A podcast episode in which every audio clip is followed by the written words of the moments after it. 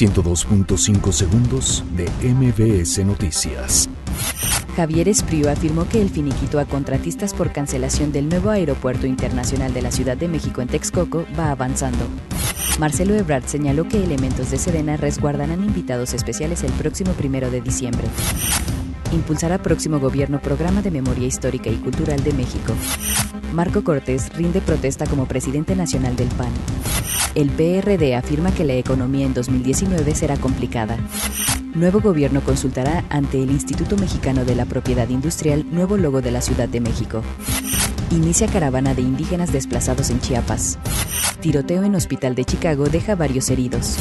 Chapo Guzmán planeó asesinar al zar antidrogas, revela Rey Zambada. Cruz Azul buscará amarrar el liderato ante Monarcas en la última jornada de apertura del 2018. 102.5 segundos de MBS Noticias.